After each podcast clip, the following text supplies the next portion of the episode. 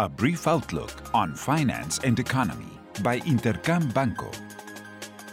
A look back.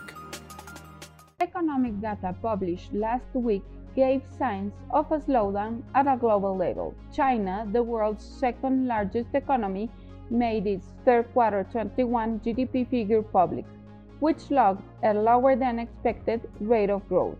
Economic activity increased 4.9% versus 5.2% estimated.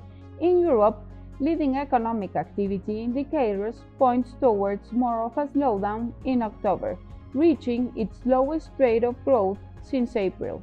Manufacturing activities remain resilient despite supply chain disruptions, while services slow down to their lowest rate in the last six months.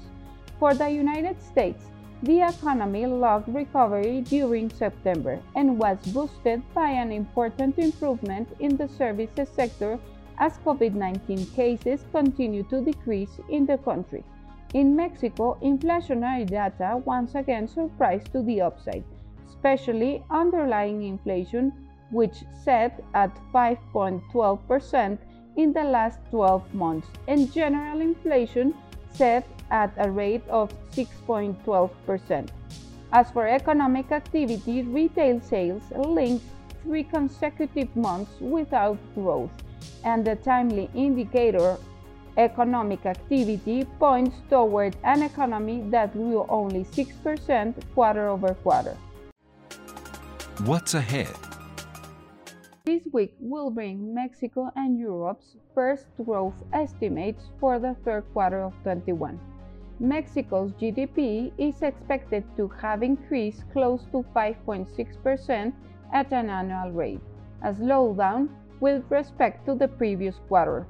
Extraordinary figure as the low base comparison from the last year dissipates and the economy shows greater difficulties in its recovery.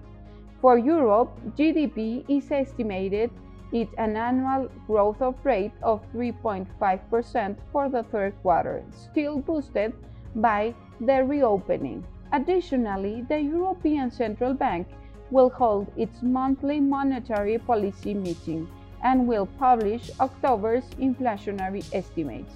No relevant changes are expected to be made concerning the bank's monetary stance and the markets continue to expect the European Central Bank to send a message of ultra accommodative monetary conditions throughout the rest of the year. This, despite the fact that the inflation estimated is continued to accelerate at a rate of 3.7% in October and possibly reach 4% by the end of the year.